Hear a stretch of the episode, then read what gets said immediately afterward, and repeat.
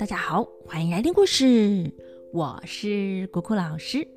本周一起说故事的是在美国奥兰多的 Orlando 上红小朋友，上红的中文说的很好哦，赞啦！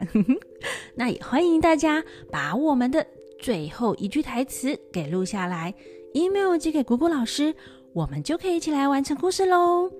进花园的故事呢，即将进入尾声。上礼拜，姑姑老师在网站首页上做了一个听故事的小问卷，想要来问问大家的意见。进花园讲完后，大家有想要听哪一本长篇小说的吗？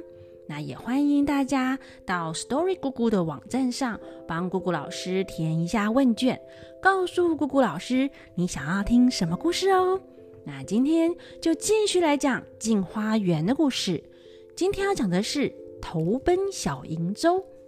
上一次说到唐归尘和严子霄到了小蓬莱后就失去踪影，林之阳等了两三个月都等不到他们回来，真是十分的着急。这一天，林之阳正在山上张望，忽然遇到了一个采药的女道童。那个女道童啊，手里拿着两封信，递给林之阳说：“这是唐延二位仙姑的家书，麻烦您顺便替他们寄去。”林之阳把信接过，正要向那个女童问个清楚时，那女童嘿，忽然就不见了，迎面却站着一个青面獠牙的夜叉，就是鬼怪啦！吼了一声，哎，眼看着就要冲过来。林之阳啊，就连忙叫着“不好啦，不好啦”，就往山下飞跑过去。那个夜叉呢，也随后跟来。林之阳跑到船上，连忙着叫水手赶快放枪。众水手啊，biang biang biang，放了几枪。虽然打在夜叉身上，但那个夜叉好像不觉得痛一样，哎，还是不断的在那喊喊的吼叫，要往船上啊跳上来。吓得大家慌忙开船，赶快逃走。这夜叉大概是要赶他们赶快离开小蓬莱吧？那林之阳连着几天上山辛苦的找人，又被这个夜叉吓到，竟然全身发烧，吓出病来了，卧床不起，足足病到隔年三月，回到岭南才好了一点。那林之阳把信带回家后，林之阳的太太就找时间把这两封信分别交给唐归尘的妈妈以及严子潇的哥哥。唐妈妈呢看了信，知道唐归尘看破红尘，不肯回家。哎呀，这下不止丈夫不回来，连女儿也不肯回来了。她就哭得死去活来，伤心的不得了啊！另一边，严芷潇的哥哥严崖收到妹妹的信，上面呢也是写着“看破红尘”之类的话，还交代啊哥哥尽快去小瀛洲投奔洛承志，日后帮助皇帝回到朝廷立点功劳，好谋个出头之日。嗯，什么是出头之日啊？大家有听过闽南语的“出头天”“出头天”吗？就是指啊，脱离辛苦的环境，冒出头来，哎，出院啦。那严崖呢，看了看妹妹严子潇的信，就听妹妹的话，准备要去小瀛洲啦。而且她还约了林婉如的丈夫田庭一起去。同时还托了唐晓峰向骆红渠要了一封家书哦，因为啊，骆承志是骆红渠的哥哥啊，要去投奔人家，总要写个介绍信带去吧。那唐晓峰呢，自从唐归尘出发去小蓬莱后，每天和严崖、田庭一起锻炼武功，他们啊个性相投，也很聊得来耶。去年多九公把秦小春许配给严崖，所以他们三个人哎都已经成亲喽。那今天唐晓峰知道严崖和田婷他们都要去小瀛洲，他也想去，就和母亲提这件事情，说啊是想要去碰碰机会。那唐妈妈呢也只能答应他了。严崖把太太秦小春托给多九公照应后，自己和唐晓峰以及田婷就出发前往小瀛洲。路上正好遇到连亮、尹玉、魏武、薛选几个人，他们呢都因为武举没有考上回来。听到严崖他们要去小瀛洲闯荡，连亮一行人也有意愿要去投奔，于是他们七个人就结伴同行，哎，朝小瀛洲前进。这一天，他们来到小瀛洲山脚下，严崖把信交给山下守卫的小兵，史树和骆成志、宋肃见了信，都下山来迎接他们。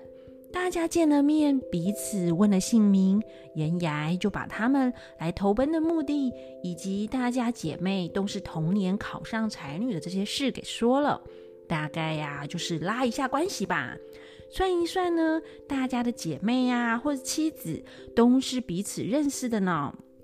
那史书见他们相貌堂堂，威风凛凛，就像是七只猛虎一样，十分的欢喜。就请他们上山，进了山寨，只见里面有两个少年壮汉迎了出来，一个脸红的像是红枣，关公就是这样哦。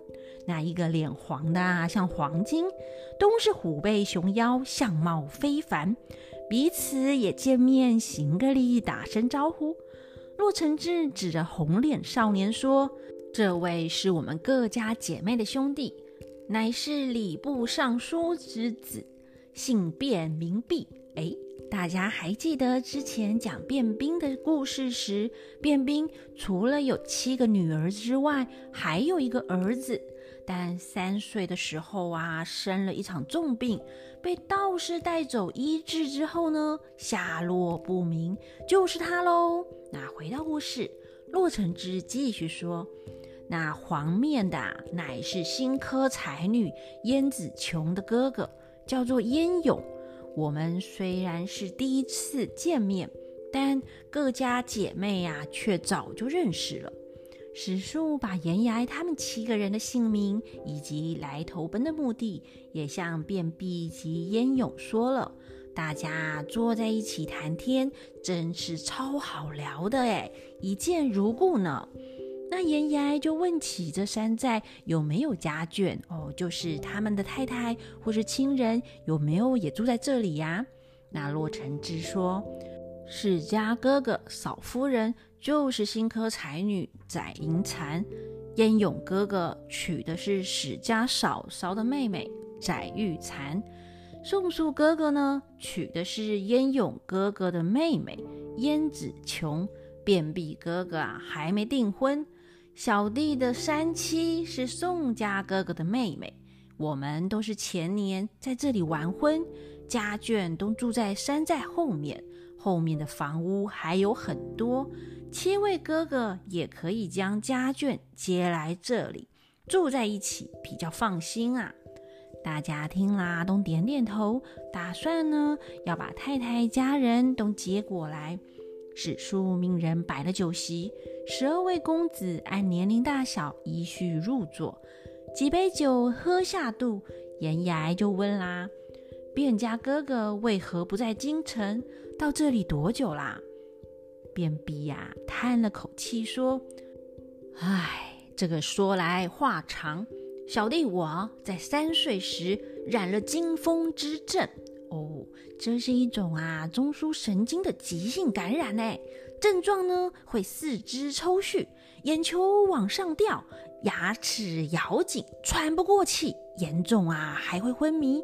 小朋友高烧或是受到惊吓，也可能会这样，是一种当时很常见的小儿疾病哦。那便秘呀，继续说，差点啊活不过来。那时全家都以为我要活不了了，正在悲伤哭泣时，正好有一位道士上门化缘，知道了这件事，看了看我的状况，说是还有机会救回来，如果肯让他抱去医治，等他医好再抱回来还。那时我家父母因为我已经无药可救，只好让他抱去。谁知道他竟然就把我给治好了。连亮问啦：“这位道士这么厉害，难道是一位仙人吗？”便秘说：“这个人并不是真的道士，他其实是陇右贫苦的读书人。当年上京赶考，没有考上，流落京城。是家父念在他是读书人，就请他来我家管理书信，也时常接济他。后来他父母去世，殡葬的事也是家父帮他办理。这个人就。”非常的感激家父。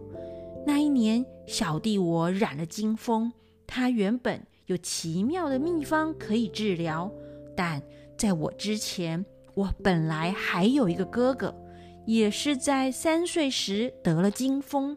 这个人呢，就把秘方贡献出来，但我家父母听了医生的话，竟然不肯用，导致啊耽搁病情，救不回我哥哥。所以到小弟我得这个病时，他就不敢再去提，只好托了一个道士，暗中用计，把小弟骗出去。他就替我推拿，喂我吃药，竟然就把我医好了。他离开了我家，就把小弟带到陇右。我呢，就在他家住了许多年。雪雪觉得奇怪，就问啦：“哦？”这个人叫什么名字？那时既然将哥哥治好了，为何又不送还给卞伯伯，却带你回他家乡？是什么道理啊？